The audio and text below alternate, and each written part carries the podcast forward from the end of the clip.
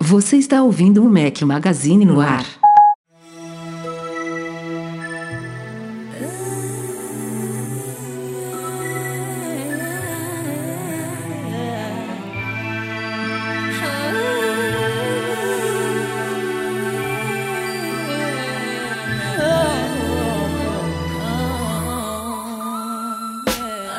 Galera do Mac Magazine, bem-vindos ao nosso podcast 297, ao som de não sei quem, porque o Eduardo ficou de selecionar a trilha e até agora não selecionou. Enfim, quem estiver ouvindo a edição editada aí vai saber qual é a trilha, também está indicada lá no post do podcast. Bom dia, boa tarde e boa noite a todos vocês. Fala aqui, Rafael Fishman, diga Eduardo Marques. Fala galera, e a culpa na verdade é do Rafa, porque era pra gente ter gravado essa caceta ontem, mas ele atrasou, então a gente vai gravar hoje, em cima da hora, e aí ele quer que faça tudo em cima da hora. Vamos lá. É, falei pra você fazer isso ontem.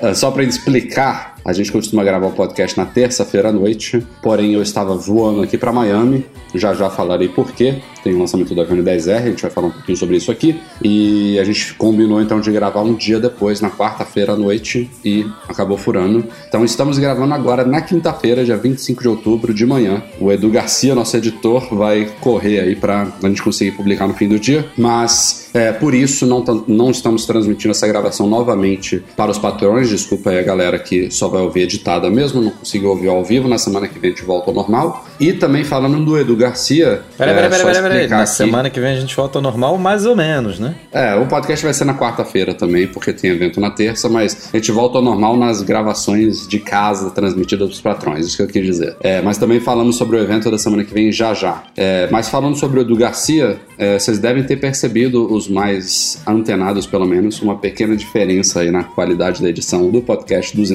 296 passado. É, ocorreu que o Edu não conseguiu editar excepcionalmente, então eu fiz isso. E foi para sair, né? Porque eu não consigo fazer o trabalho que ele faz. Então, para quem percebeu alguma diferencinha aí, teve até um, um probleminha no meio da edição, parece, ficou alguns segundos em mudo. Enfim, culpa minha. Fui eu que editei, é, não queria deixar vocês sem podcast, então desculpem. Este já volta ao normal na edição, porém, na minha voz, não porque eu estou em Miami sem o meu microfone. Enfim, semanas conturbadas aí em Mimitura, agora estou aqui em Miami, mas o importante é que está saindo podcast, está saindo conteúdo para vocês, então é isso, né, Edu? É, a gente em breve volta à normalidade. Não importa o gramado, o importante é jogar.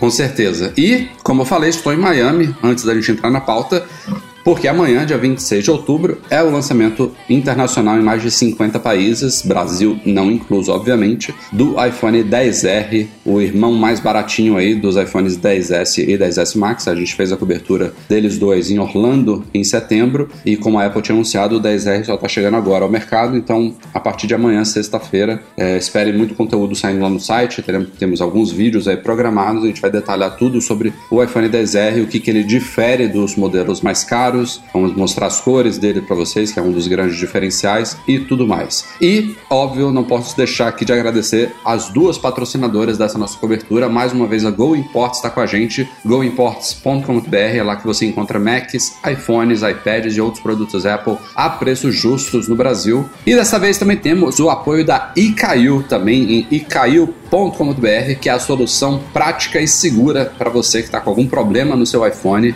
a Icaiu é uma assistência técnica especializada com lojas no Rio de Janeiro e em São Paulo. Mais informações em icaiu.com.br. Como eu falei no nosso Instagram, aliás, a galera que não está acompanhando a gente lá no Instagram, eu sugiro acompanhar, a gente está publicando sempre stories diferentes dessas nossas coberturas. É interessante que vocês não só ouçam os nomes dos nossos patrocinadores, mas deem valor a isso porque são eles que viabilizam a gente estar aqui para fazer trazer esses conteúdos é, bacanas para vocês, aprofundados. Sem eles a gente não conseguiria fazer o nosso trabalho como a gente faz. Então, mais uma vez, obrigado a Go Imports e aí caiu pelo apoio aqui nessa cobertura do iPhone 10R. Aliás, Edu, antes até da gente entrar na pauta, só um adendo aqui rápido. O Phil Schiller resolveu explicar, mas não explicou o porquê de 10R e 10S, né? De novo, né? A Apple tá com essa mania de sair botando consoantes na, no, sufixos aí no iPhone e não explicar direito o que cada um significa, né? O primeiro 3GS era um pouco objetivo, né? Não precisava explicar por conta da tecnologia e tudo. É, o, é. Mas eu acho que ele foi o único que eles falaram, viu, Edu? Eu, eu tenho quase certeza que na keynote do 3GS eles falaram que o S era de speed, mas a partir dali não teve mais é, nada disso. O 4S teve a coisa da Siri, que apesar deles não explicarem, ficou também um pouco subentendido, né? Que tinha uma ligação muito forte. Agora, depois disso, meu amigo, 5S, 6S, agora 10S e 10R, né, ficou realmente. Vamos tentar, vamos botar o que a gente acha bonitinho, depois a gente tenta achar uma explicação para isso, né? E foi basicamente essa explicação do Phil Schiller. Ele disse que R e S são letras, são consoantes utilizadas é, para denotar carros esportivos, né? Velocidade e tudo, e poder, de, vamos fazer aqui uma alusão a poder de processamento e aí são letras legais que ele acha bonitinho e por isso os iPhones se chamam assim. Basicamente foi isso. É. O cara, o cara é o, chefão de marketing da Apple, então ele basicamente é o que deve ter um, um, dos maiores pesos no voto de definição de nomes de produtos. E basicamente o que ele falou é isso. Né? Eu gosto de carro esportivo, eles têm essas letras, achei legal, vamos botar. Tem, tem aquelas tem, teorias, realmente. né? Tem a teoria de que o S é o S porque a Apple usa S desde o 3GS e que o R é, é uma letra antes do S, né? Então, tipo, não é tão tão, rápido, tão animal, tão maravilhoso quanto essa, mas está ali coladinho em termos de funcionalidade. Tinha essa teoria aí na internet, mas foi, pode até ser uma verdade, mas publicamente foi quebrada aí pelo fio. Eu acho que é mais gente tentando criar explicação para algo que não foi criado com base nessa explicação do que qualquer outra coisa. Enfim, vamos para a pauta da semana.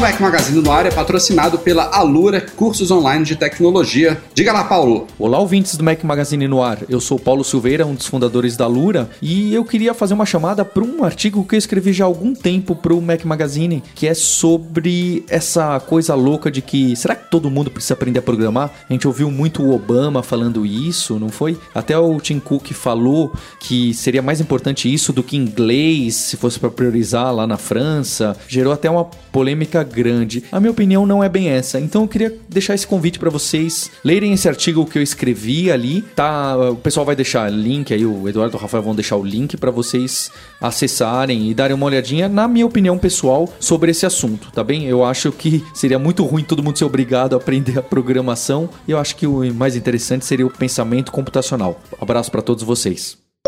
Como citei agora há pouco, a gente acabou de retornar da sétima edição do MM Tour, mais uma viagem de sucesso pelo Vale do Silício, somando aí com outras viagens que a gente faz em parceria com o Masters da DevTrip, já levamos quase 150 pessoas para o Vale do Silício, e a gente é muito feliz aí é, em estar tá escrevendo essa história de sucesso. E mais uma vez, assim, foi uma viagem sensacional, eu brinco sempre que eu tive a felicidade e a oportunidade de estar em todos os MM Tours e ainda fico empolgado quando está chegando um para ir de novo, porque é realmente são dias muito legais, muito cheios de conteúdo, muito, muito cheio de coisa bacana para fazer. A gente termina o dia sempre cansado, mas feliz é, de ter passado por experiências tão legais e variadas e, e também de fazer novos amigos. Né? É, eu e o Edu, a gente está em todos os grupos de WhatsApp dos MMTools desde o primeirão e é legal ver o quanto que a galera cria elos é, é, duradouros aí nesse, nessa semana que a gente passa junto. É, então, mais uma vez, obrigado a toda a galera que foi com a gente nesse MM Tour. A quem está interessado na edição 8 de 2019, nas próximas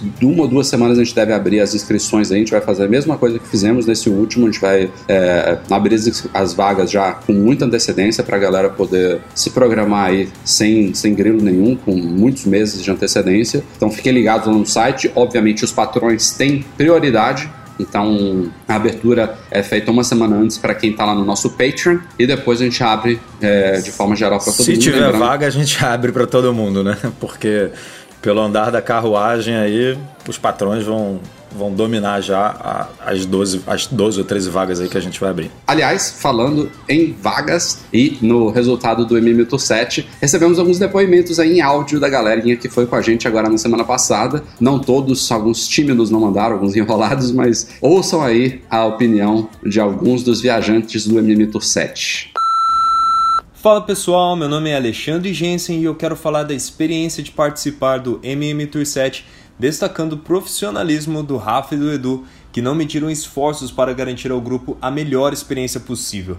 A viagem foi excelente, não só pela chance de conhecer diversos pontos turísticos de São Francisco, mas também pela oportunidade de visitar grandes empresas do Vale do Silício, ouvir as experiências de profissionais que trabalham nelas e descobrir como essas empresas são e funcionam por dentro.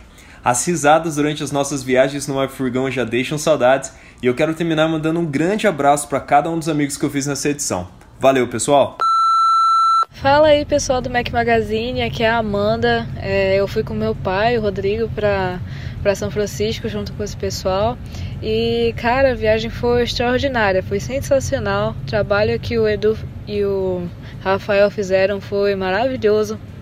A parte que eu mais gostei foi a visita lá nas empresas e foi tudo de bom, cara. Essa galera muito bacana, muito legal, muito engraçado, muito divertido. Muito obrigada aí, valeu.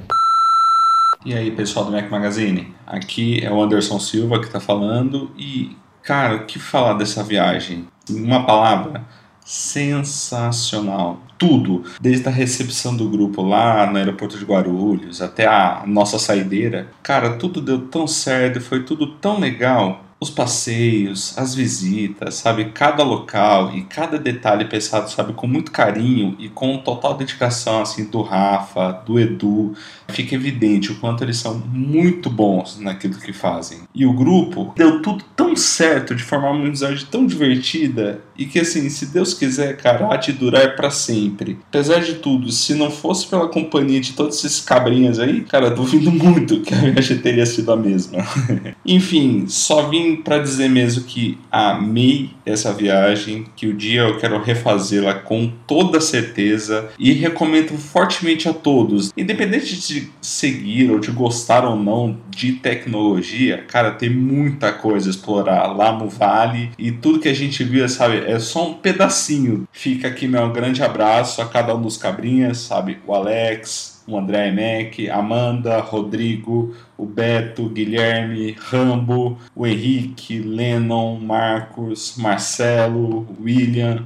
Agradecer também de coração ao Rafa e ao Edu por essa iniciativa do MM Tour, por toda a dedicação, o carinho, a paciência, principalmente, e por mais essa belíssima viagem que eles fizeram. Olha, que venham muitas outras. Valeu!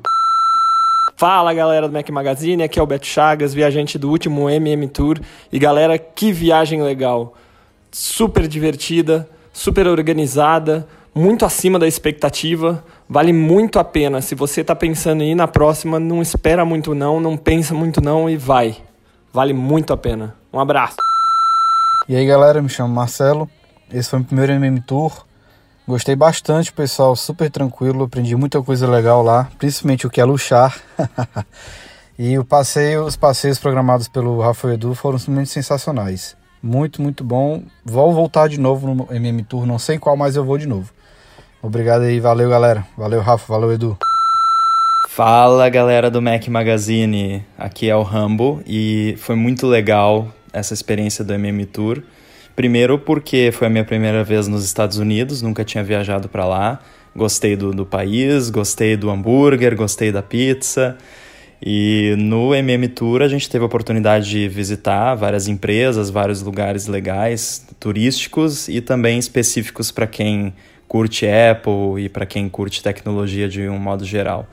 Acho que o, o principal, assim, o que eu mais gostei da, do tour foi a visita, claro, ao Apple Park, ao Visitor Center, que foi bem bacana. Comprei várias camisetas, como o pessoal que estava lá vai poder confirmar.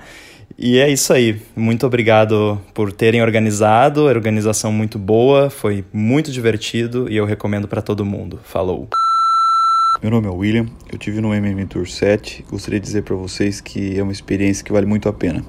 A viagem é muito bem organizada e te dá a oportunidade de conhecer empresas, startups que você utiliza no dia a dia, como Airbnb, Dropbox, Udemy, etc. E já tem alguém te esperando que apresenta a empresa toda, tira as dúvidas, é muito bacana.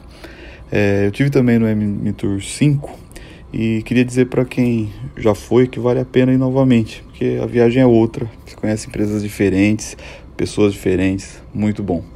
Então queria parabenizar o Rafael, o Eduardo pela iniciativa, pela organização, pela disciplina aí nessa viagem, tá bom? E com certeza eu futuramente eu volto num outro MM. Um abraço.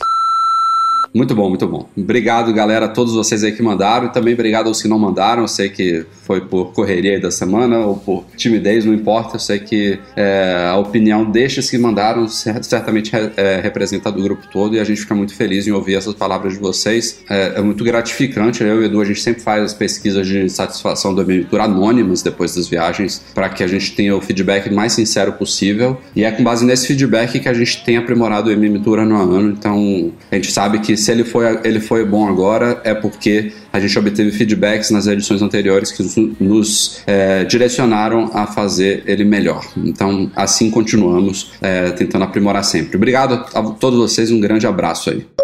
Segundo semestre da Apple nunca é paradão. Aliás, essa é, essa é a época do ano que ela realmente se mexe, desde WWDC em junho, a partir, a partir dali até o fim do ano é sempre muito corrido, até porque tem as vendas de fim de ano, né? As vendas de que pega aí a galera com 13 terceiro, 14 quarto, 15 quinto, programação de Natal e tudo mais. Então, esse é o período que não só a Apple, mas grandes empresas lançam aí suas armas para o fim do ano. E a Apple não parou, né?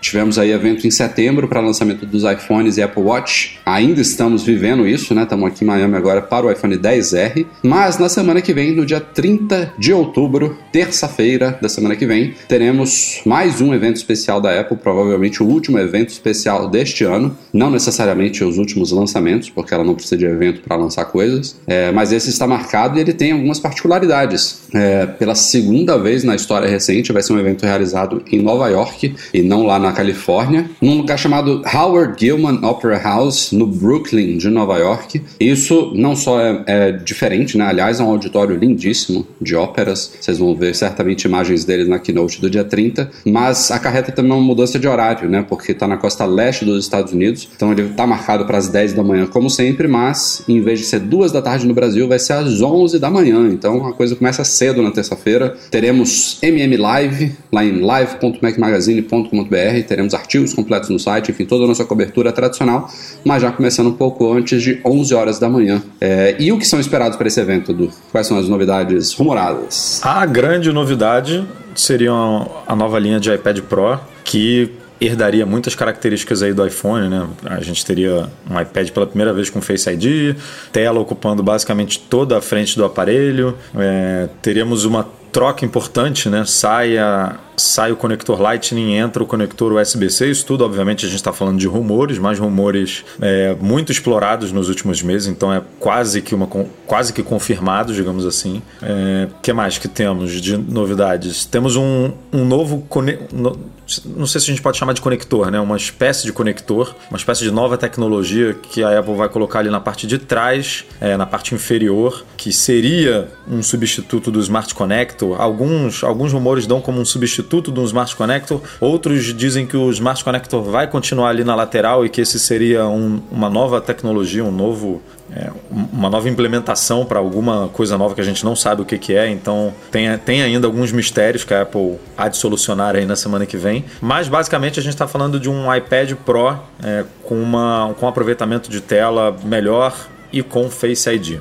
Isso falando de iPad, né? E possivelmente vem com o novo Apple Pencil e a Apple já deu a deixa disso no convite do evento. Na verdade, não é um convite, são mais de 300 convites diferentes. A base dele é a mesma, só que ele tem ali no meio uma maçã, o logo da maçã estilizado. Então, a Apple provavelmente convidou aí designers variados, ilustradores e tal. Isso não foi explicado ainda, imagino que ela dedique o, o, aqui, alguma parte da keynote para explicar isso. Mas basicamente, cada jornalista, cada convidado do evento, ou até se você acessar a página da Apple lá no apple.com sobre o evento e você ficar dando refresh, você vai ver maçãs diferentes, assim, completamente diferentes. Não são mera, meras cores, né? Elas são realmente estilizadas e tem mais de 370, se eu não me engano, diferentes. Então dá a entender que a temática do evento é de criação, de ilustração, de, de, de desenho, e como a gente está falando de iPad Pro, e a gente possivelmente vai ter essa, inclusive, essa mudança de Lightning para USB-C, e o, e o Apple Pencil é, é Lightning, a ponta dele de recarga é Lightning, então no mínimo ele teria que ser ligeiramente modificado, mas possivelmente deve ter uma, uma mudança até maior. Eu não sei se ele vai ter alguma espécie de, de imã para você prender ele ali no iPad, se a recarga dele vai ser diferente, não vai ser mais pela porta de baixo, vai ser por esse novo conector magnético traseiro, se ele vai ter alguma nova tecnologia aí aprimorada de, de traços, de latência, enfim, de pressão.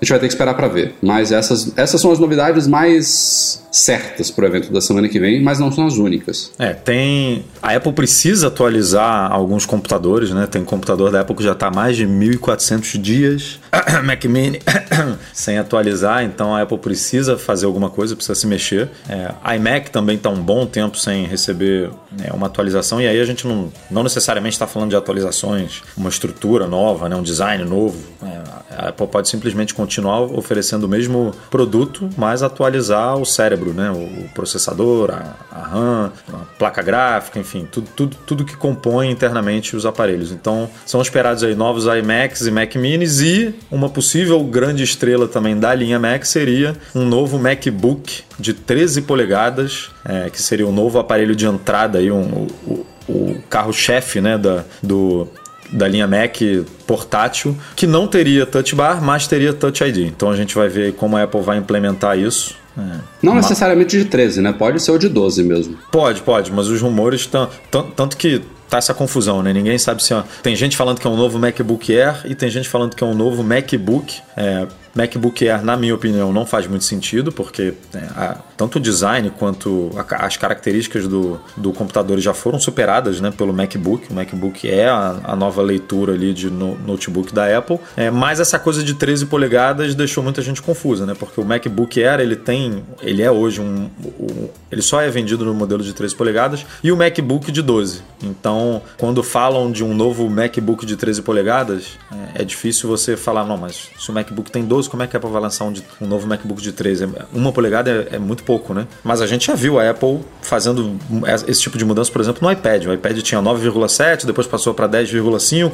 Hoje existe o rumor de que, ele, que a versão menor vai, vai dar esse salto para 11 polegadas, então não seria nenhum absurdo a Apple mudar o MacBook de 12 para 13 e abandonar de vez o MacBook Air. Mas na semana que vem essa É, faz sentido. Na semana que vem a gente vê aí qual é, qual é o plano da Apple. Aliás, já pintou lá na na Eurásia, que é um, um, órgão aí que, de regulamentação, mais ou menos como uma Anatel ali, que abrange países da Europa e da Ásia, alguns registros indicando números de identificação de modelos de Macs novos. Já tinha um que já tinha pintado alguns meses, mas pintaram pelo menos três outros, e a gente só tem realmente um código lá identificado pela letra A e, e aí uns quatro algarismos. Mas assim, quando pinta coisa lá na Eurásia, é só uma questão de tempo para ela ser anunciada pela Apple. Então é bem provável realmente que a gente tem um evento aí focado em iPad Pro e em Macs novos. Se tiverem algumas surpresas, a gente verá. E duas delas podem, a gente vai discutir na próxima pauta. Nosso querido Mintico, analista da TF International Securities, está de volta e ele trouxe uma informação meio óbvia e outra não tanto. É, vou começar pela mais óbvia. Segundo fontes do Mintico, o AirPower ainda está vivo, mas na verdade a gente não precisava nem ouvir dele, né? Porque nos nos materiais aí, no, no, no, guia rápido que vem na caixa do iPhone 10S e do 10S Max, tem indicação do AirPower ali no, no guia rápido, tipo, uma parte sobre recarga, ó, coloque ele sobre AirPower ou ligue do cabo, alguma coisa assim. E já saíram unboxings preliminares aí da imprensa internacional do 10R que também mostram que o AirPower está citado ali no, no guia rápido. Então, assim, não seria um mero deslize da Apple citar o AirPower no guia desses aparelhos. É, realmente cada vez mais acreditando que ele pode chegar no fim deste ano. Então, é uma possibilidade a gente ouvir falar dele no evento da semana que vem. AirPower, a base de recarga sem fio da Apple aí que atrasou absurdamente. Mas o que o Mintico falou que é muito surpreendente para mim é que a gente ainda pode ver novos iPads mini. E aí, não necessariamente nesse evento da semana que vem. Inclusive, eu diria que é bem improvável que a gente veja um iPad mini na semana que vem. Mas o Mintico tá falando que mais cedo ou mais tarde, talvez lá pro primeiro trimestre de 2019, que a Apple teria sim planos de atualizar o iPad mini, que na linha iPad é mais ou menos como está o iPad, o Mac Mini, né, né Edu? Acho que os minis estão tão todos meio abandonados aí. Se Deus quiser, a gente vai ver na semana que vem uma atualização do Mac Mini. Mas o iPad Mini eu já meio já tinha achado que ele já era o, o começo do fim dele, porque é óbvio que há uma diferença entre uma tela de 6 polegadas ali, meia do iPhone 10s Max para uma de 7,9, que é o iPad mini, mas a diferença já fica um, um pouco insignificante. Óbvio que tem uma galera que pode não ter um 10S Max, né? Pode ter um iPhone dos menores possíveis ali. Se você pegar um iPhone de um iPhone 8, por exemplo, uma tela de 4,7 polegadas, a diferença para uma de 7,9 é significativa. Mas assim, no geral, os, os smartphones eles todos estão crescendo. O próprio 10R está chegando aí com uma tela de 6,1 polegadas. E o principal atrativo do iPad mini, que é que você tem uma tela relativamente grande num espaço pequeno, é, eu acho que o, você acaba comprometendo um pouquinho ali o tamanho da tela e você tem um iPhone na mão que eu acho que atende muito bem isso. Eu, por exemplo, adoro ver séries quando eu tô na cama e acho super ideal ver isso na tela do 10S Max. É, eu tenho também um iPad Pro de 12,9 e eu já acho meio trambolhudo de levar para cama e ficar segurando aquela telona ali, embora a experiência seja melhor. Então, sei lá, eu. Não, sem falar que o iPad de 9,7 ele hoje é mais barato do que o iPad Mini, né? Então, assim, financeiramente, o iPad Mini, a não ser que você queira um aparelho de, com esse tamanho específico de tela, ele não faz sentido nenhum, né? Porque um pouco, um, é, um pouco não, vai. Muito mais caro você tem o iPhone, que resolve esse problema com uma tela próxima ali, vai. E, e se você realmente quiser um iPad, você pode comprar o de 9,7, que ele, ele vem em 32 GB, não em 128, como o iPad Mini, mas ele custa 70 dólares a menos lá fora. Então é uma, é uma diferença significativa, assim, de preço.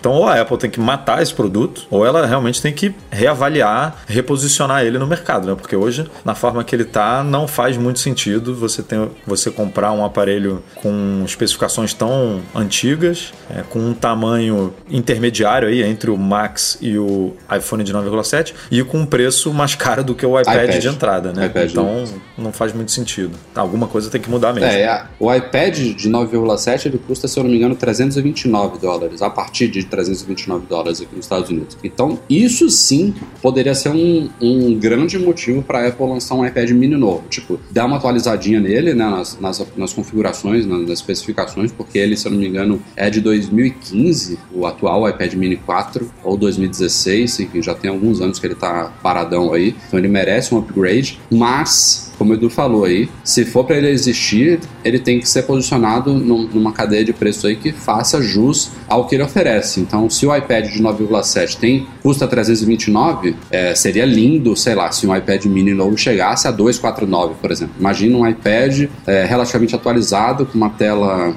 não grande, mas já uma tela já de um tablet, né? Não existe nenhum telefone uma tela de quase 8 polegadas, então é um tablet e um preço tão atrativo assim. Aí Aí eu vejo um, um grande potencial na coisa. Fora isso, o tempo dirá. Falamos aí em podcasts passados sobre todo esse caso de espionagem chinesa envolvendo Apple, envolvendo Amazon, outras 30 empresas, a fabricante Supermicro, enfim, tem muita coisa rolando por aí. E cada vez mais eu acho que a Bloomberg se embananou nessa história aí. Só resumindo aí, o furo foi dado pela Bloomberg Business Week, uma grande matéria aí citando não sei quantas fontes confiáveis deles, entrevistas realizadas em mais de um ano e tudo mais. E os caras cravaram de que Apple, Amazon e outras 30 empresas estariam sendo, estariam sendo espionadas pelo governo chinês graças a um chip minúsculo implantado em placas lógicas de computadores usados por essas empresas em data centers, em fábricas, enfim. É, e, e boa parte desses computadores teria sido fabricado pela tal da Supermicro. E a gente já citou no site, no podcast também já tiveram várias negações, várias análises, vários comentários. E da semana passada para cá, a coisa ficou ainda pior para Bloomberg. O Tim Cook, em pessoa, CEO da Apple, diretor executivo da Apple, deu entrevistas, deu declarações, assim, veementemente negando 100% do que a Bloomberg falou é, e trouxe, inclusive, uma coisa inédita. Ele exigiu publicamente que a Bloomberg se retrate, né? Uma coisa que eu acho que é sem precedentes na Apple. A Apple já negou rumores, já negou acusações, já meio que distorceu certas coisas a favor dela. Enfim, tem várias formas. Já brigou com veículos, né? Mas retratação é uma coisa realmente é, forte. Exatamente. Então. E, e, houve mais coisas, né, Edu? Eu nem cheguei a ler a última matéria ah. que você fez ontem, mas tem outros desdobramentos aí. É, o, o Tim Cook, na verdade, ele, é, resumindo bem, assim, é, porque aqui não, não vale a pena entrar especificamente nos detalhes. Quem quiser os detalhes, a gente fez alguns posts sobre o assunto lá no site, tem, tem matérias bem completas, mas é, resumidamente o Tim Cook ele falou que desde que saiu isso, desde que saiu essa matéria, ele já estava em contato né, com a Bloomberg antes de tudo, de tudo acontecer, mas quando a matéria foi para o ar, eles reviraram a empresa inteira, basicamente, é, reviraram os servidores, re fizeram tudo para tentar achar esse microchip, para tentar é, entender essa suposta espionagem, como ela funcionava, como não funcionava, o que estava acontecendo, e não, e não, encontraram nada. É, e é exatamente por isso que, que o Tim Cook está pedindo uma retratação, porque tanto ele quanto é, o governo dos Estados Unidos, quanto as outras empresas que foram citadas, nomeadamente só, a gente só sabe da Amazon, né? Mas existem outras. Todo mundo fez a mesma coisa a, é, que a Apple e não acharam nada. Então, por isso esse posicionamento tão firme aí do, do Tim Cook. E, paralelamente, a gente só viu a Bloomberg falando disso, né? Outros veículos, assim que a Bloomberg soltou a, a, essa notícia, outros veículos como Wall Street Journal, New York Times, The Post, eles têm suas próprias fontes também, tanto dentro dessas empresas quanto no governo, e correram atrás de informações para ver se alguma coisa batia, se alguma coisa era confirmada ou não confirmada, né? se, se aparecia alguma, alguma outra vertente dessa história e nada é, nada foi achado. Isso quem falou foi o, é, um jornalista do Washington Post, que tem um blog dentro do. É, foi, foi, um post opinativo dele, né, dentro do Washington Post, mas com base em fontes, não, não foi só no achismo. É, e ele basicamente, é, olhando todo, todo esse cenário, olhando declaração de Apple, de Amazon é, Web Service, né, que o, CEO da, da AWS também é, se posicionou tão firme quanto o Cook também, falando que reviraram tudo lá e não acharam nada, que, que a matéria é completamente é, errada, e aí errada em dois sentidos, né? Ou a Bloomberg se deixou levar pelas fontes, porque nada disso foi confirmado né, pela Bloomberg. A Bloomberg só, só fez a matéria, ela não mostrou esse microchip, ela não deu exemplos, ela não. Ela não, no, no linguajar aí que a gente é, costuma dizer, ela não é, matou, matou a cobra e mostrou o pau. Né? Ela simplesmente é, deu a notícia e não, e não comprovou, é, digamos assim. Então, é, muito da discussão que está acontecendo é essa. Tipo, se você afirma uma coisa nesse nível, você tem que ter provas, né? Você tem que é, mostrar que isso realmente aconteceu, óbvio, protegendo suas fontes. Né? Você não precisa se expor dessa maneira, mas você precisa comprovar. E a, a Bloomberg não conseguiu comprovar. É, o, o CEO da Supermicro também entrou na jogada pedindo uma retratação da Bloomberg, porque é, ele deu uma declaração bem, bem coerente, na minha opinião. Ele disse que com, com essa matéria da Bloomberg dá a entender que é, diversos servidores que foram fabricados por ele têm esse, têm esse microchip implantado é, e até agora nenhuma empresa que eles forneceram os servidores reclamou.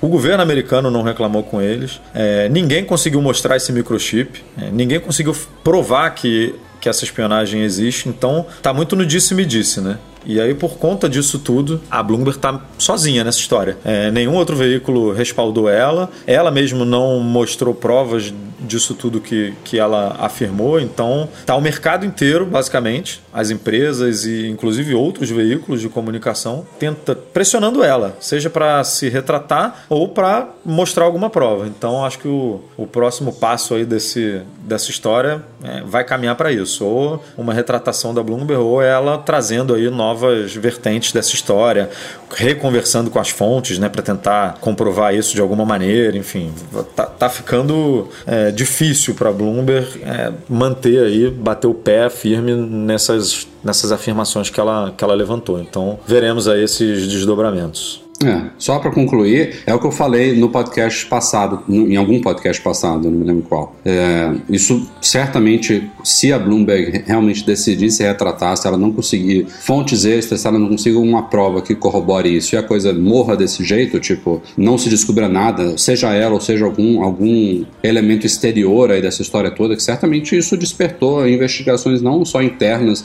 na Apple, na Amazon e nas outras empresas, como também externas, né? Então realmente fica cada vez mais difícil de crer na história. Mas assim, vai manchar a credibilidade deles, vai manchar especialmente a credibilidade dos jornalistas que assinaram essa matéria ali, mas foi uma pisada de bola, né? Feia. Os caras apostaram em fontes deram isso como certo. É, não acaba o veículo de jeito nenhum. É, tem, tem pessoas por trás dali, isso é, acontece, não é a primeira vez que acontece no segmento jornalístico, mas é, é diferente. É, é, o que eu falei daquela vez: é diferente a Bloomberg ter pisado na bola, manchar a credibilidade dela, ter que pedir desculpas pelo erro, do que a Apple, executivos da Apple, a Amazon, com seus executivos principais, mentir, né? É, aí seria um problema, assim, aí já vai para o departamento jurídico, já afeta ações, afeta relações governamentais entre Estados Unidos e China, é uma coisa. Seria muito pior para essa história toda se o erro tivesse do outro lado, basicamente. Veremos. Vocês lembram aí do Beauty Gate, né? Que foi um do, uma das polêmicas aí envolvendo o lançamento dos iPhones 10S e 10S Max. Basicamente, o que acontece é que em selfies com normalmente com baixa luminosidade, é, o rosto das pessoas está sendo suavizado de uma forma um pouco exagerada pelo software do iPhone, dos iPhones novos e Inicialmente acreditou-se que a Apple teria implementado um Beauty Mode, né, um, modo, um modo de embelezamento automático no software deles para deixar as pessoas mais bonitinhas, como existe já em uma série de aparelhos no mundo Android, mas não foi bem o caso. O que acontece é que esses novos iPhones eles usam a tecnologia HDR para é, tirar múltiplas exposições de imagens e normalmente para que o HDR, HDR funcione essas imagens não podem ter variações uma com a outra, então elas precisam ser meio que congeladas. Então o que o aparelho faz é ele eleva o ISO é, da foto que gera mais ruído mas ele consegue fazer isso e tirar fotos é, com uma velocidade de, opera, de obturador mais, mais rápida, né? Então a foto fica mais congelada, mas como ele aumenta o ruído, depois o software tem que passar por um pós-processamento que reduz o ruído e, no caso de rostos de pessoas, acaba suavizando a pele. É basicamente essa a explicação básica do que aconteceu.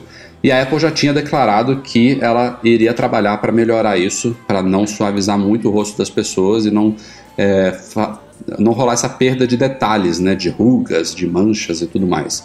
Que varia, né? Se você pegar selfies com os novos iPhones em ambientes muito bem iluminados, é, esse efeito é ou inexistente ou bem menos perceptível. Mas já está confirmado aí que o iOS 12.1, que está, se eu não me engano, agora na quinta beta, ele vai corrigir esse problema. Então a Apple está fazendo ajustes ali nessa, nessa tecnologia de, redu de redução, de suavização de ruídos e, obviamente, quando ele sair, devem sair novos testes, aí, novos comparativos para a gente comprovar se isso está é, tá efetivo ou não.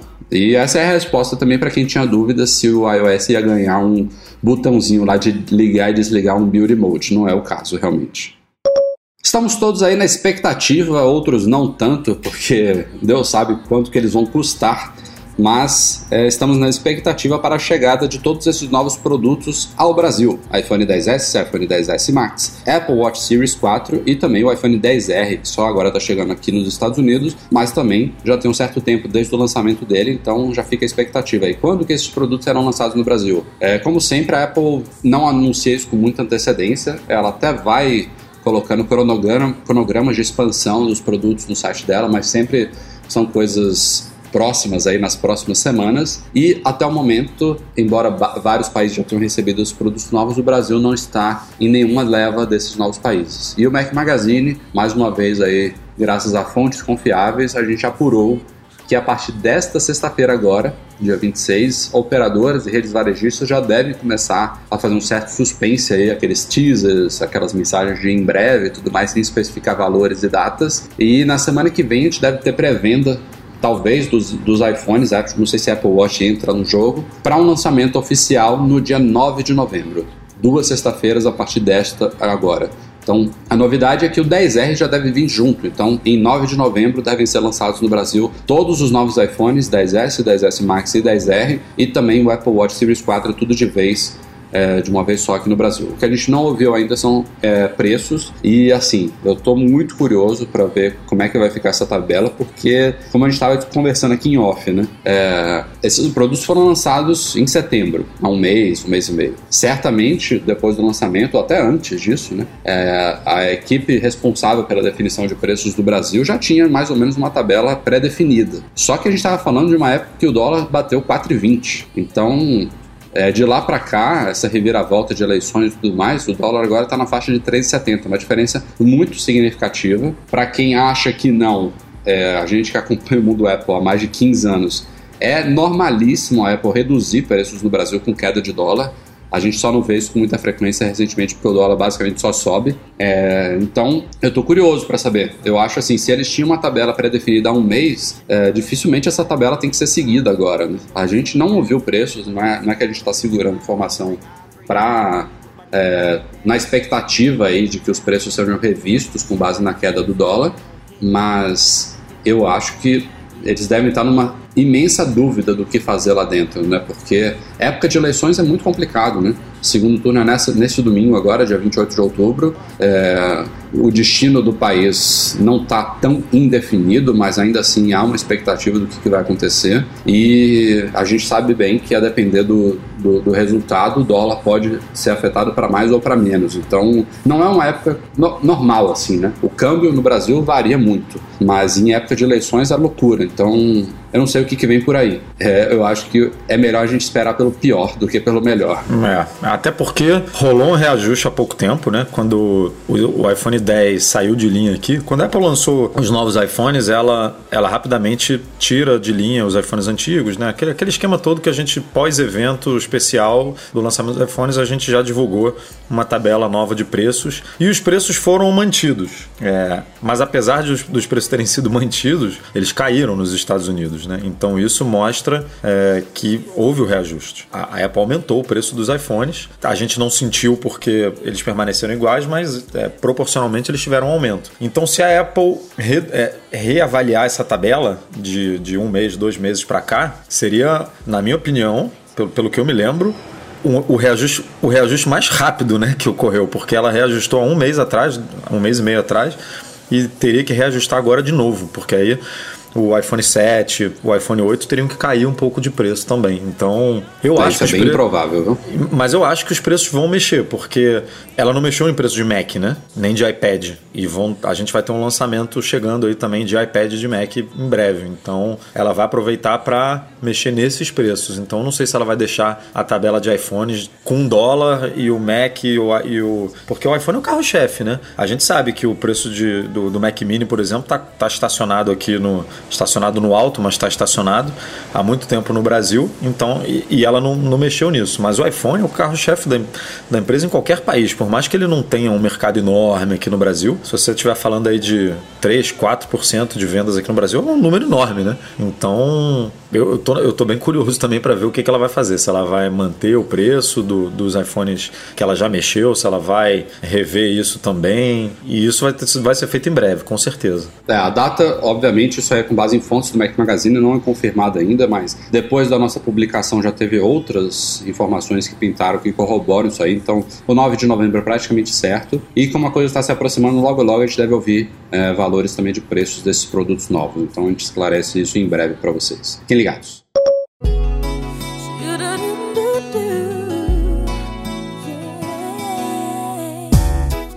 Pessoal, assim como na semana passada, a gente não teve tempo aqui de selecionar e-mails, vão ficar acumulados para o próximo podcast. Desculpem aí. E a gente fica por aqui. É, mais uma semana aí que se, nos esforçamos para não pular, não ficar sem podcast. Espero que vocês tenham gostado aí. Mac Magazine no A297. Amanhã tem muito conteúdo saindo do iPhone 10R. Semana que vem tem evento. Então deve ter podcast longo aí na semana que vem. Como a gente falou já na quarta-feira, só que a gente vai gravar, então vai sair na quinta, como este. E aí na outra semana a gente volta ao normal mesmo. Então, ó, galera, amanhã, como o Rafa falou aí, tem conteúdo saindo. Então, quem ainda não segue a gente no YouTube, vai lá, se inscreve, assina lá as para receber as notificações de quando a gente publica vídeo novo, porque vão sair alguns vídeos sobre o iPhone 10R. Avisa lá pros amigos, pra titia, pro, pro periquito, pro papagaio, pra todo mundo assinar também, pra gente bombar aí esse canal do YouTube, porque não sei se vocês sabem, tem uma aposta aí rolando pro ano que vem, se a gente chegar. É, era, era quantos, quantos assinantes, Rafa? Que 100 gente... mil. 100 mil e qual era a aposta? Você tirar a barba. É, só eu tirar a barba? E o senhor e o Breno Masi? Farão o quê? Ramona vai voltar. Não, não só isso, né? Tinha uma aposta aí também de cabelo, não sei, alguma coisa assim. Eu não. Ah, você não? Tá fugindo da raia, né? Ah, na semana que vem, Breno Masi tá de volta e vai botar ordem aí, né? Nessa cabeça raspada aí do Rafael pra gente ver o que, que acontece no ano que vem.